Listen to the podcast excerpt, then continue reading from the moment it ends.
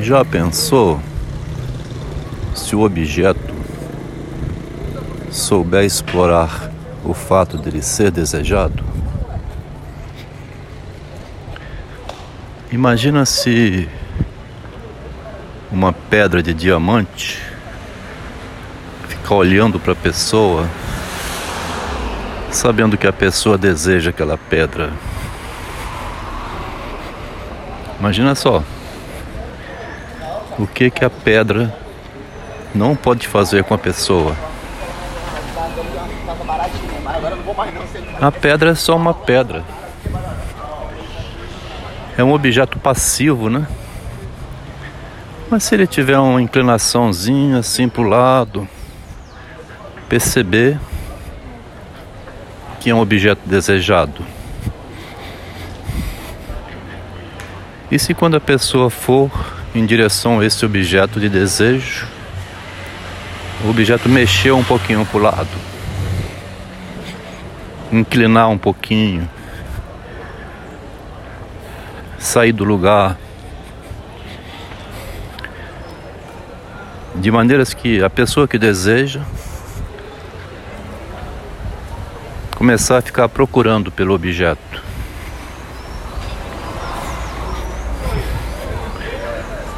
Imagina só, se o objeto ganha vida, sabe que é amado e joga com esse amor para cima de quem o deseja. O que que o objeto não pode fazer com o sujeito? Presta atenção nisso. Porque nisso está a filosofia de masoquismo. Sacher Masoch.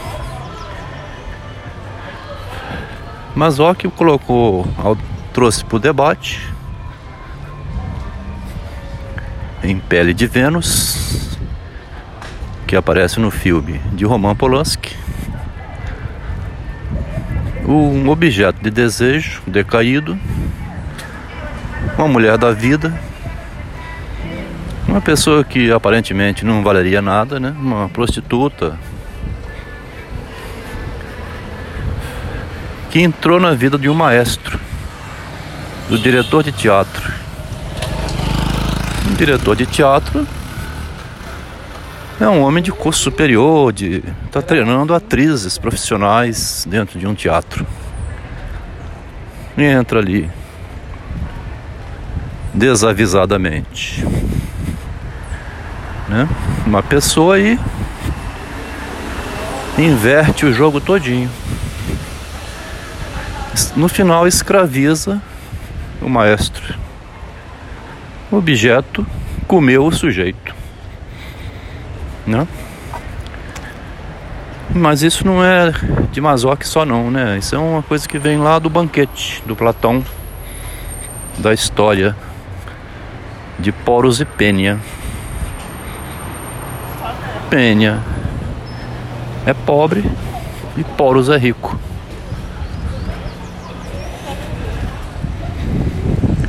O objeto passivo, o objeto sem poder, o objeto pobre, assume o controle sobre o objeto rico, o objeto poderoso. A filosofia de Sacher Masoch, então, olhando por esse lado, não é tão nova assim. Como, aliás, nessa leitura que estamos fazendo da história da filosofia, da psicanálise, da psicologia, através da literatura, pelo narcisismo,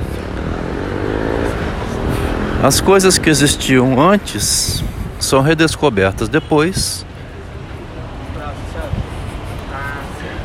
ou redescobertas ou descobertas, podem até receber um outro nome, mas elas já existiam antes. Estamos vendo aqui no trabalho com o Freud que ele já sabia da repressão desde os 16 anos de idade. Na verdade, ele sabia da repressão desde criança, o Freud. Todos nós sabemos da repressão desde criança. Nossas mães, nossos pais, nossos professores, o padre, as autoridades, a polícia. Ensina a criança que ela para fazer alguma coisa ilegal tem que fazer escondido, né? Sem ninguém descobrir. Ela é reprimida de fazer coisas ilegais, erradas.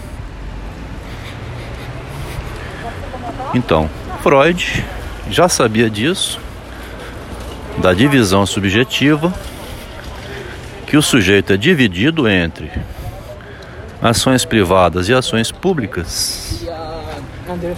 Freud sabia disso desde antes de ele começar a psicanálise. O Masoch vai descobrir o masoquismo, mas ele já existia desde o mito grego do nascimento do amor, na relação entre o objeto passivo e objeto ativo. Sócrates, com os adolescentes da época dele, ensinava os rapazes, jovens, né? da idade de Freud, vamos dizer assim, 16 anos, 18, adolescentes, a não tomar a autoridade como uma verdade absoluta, o ensinamento do mestre. O Freud, pela dialética, ensinava a questionar é, quem vinha ensinar, quem vinha detendo poder de sabedoria sobre o jovem. Eu, por exemplo, como pai, sobre meu filho, né? Vamos dizer assim. Meu filho é menor que eu. Pode me questionar. Eu não tenho a verdade sobre a vida dele nem para o futuro dele.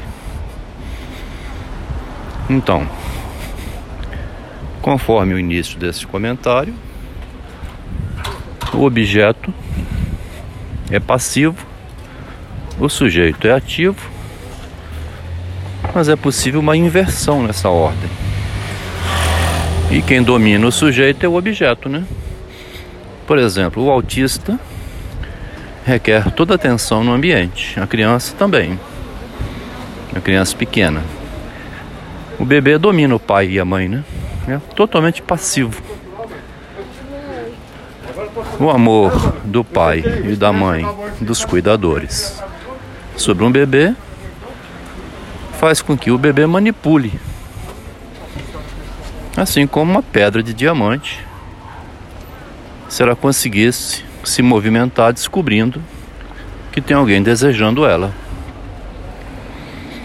A relação de amor, então, possibilita essa relação de dominação. A única maneira de não haver nenhuma interferência é quando é indiferente, né? Você entra no ônibus, não tem ninguém conhecido. Olha assim, não vê ninguém. Todos são indiferentes. Se eu vejo uma pessoa que é um amigo sentado ali, tem um espaço ao lado, eu vou lá, perto dele. Sentar e talvez dar um bom dia, perguntar, dar, iniciar um assunto, né?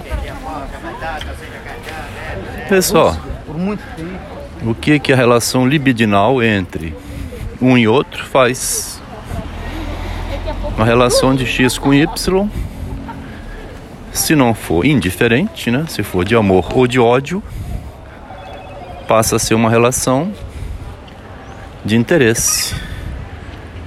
E o objeto desejado pode dominar o sujeito desejante. Né? Nós não sabemos até que ponto, quando Freud começou a psicanálise, ele não teve também uma má intenção, né? Em não usar a divisão subjetiva devida ao narcisismo, devido ao eu ter que esconder o que faz. Nós não sabemos disso, porque ele foi pego totalmente de surpresa, né? Mas aí é uma questão que nós estamos deixando para o livro de filosofia mais ou menos estacionado ali. sobre esse ponto da dúvida. Se o Freud já não sabia e não usou, ou se ele entrou de gaiato na história, né? Foi acreditando demais no que chamam positivismo, como médico querendo curar doenças, ao descobrir que as doenças eram psicológicas e tinha fundo psicológico, né? E mais na frente só que ele foi descobrir que de fato mesmo a doença tem um fundo narcísico. É um fundo na repressão. O sujeito tem doença, sofre devido à repressão.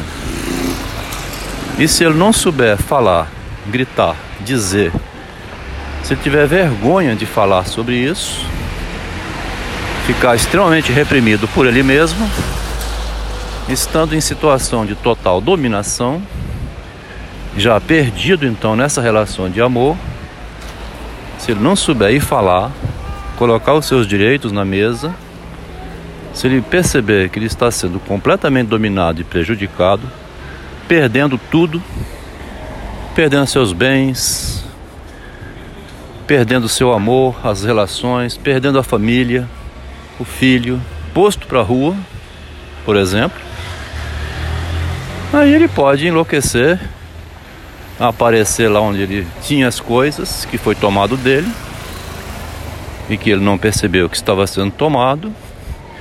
Quando ele vê que perdeu tudo, aí já perdeu a vida.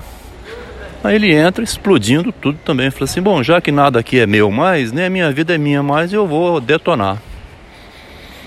Né? Para terminar o áudiozinho, eu diria que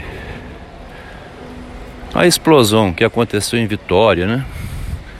Do Espírito Santo, onde um sujeito explodiu tudo, poderia ter feito de forma diferente se seguisse, se conhecesse a literatura e conhecesse o que Machado de Assis escreveu em Dom Casmurro, que foi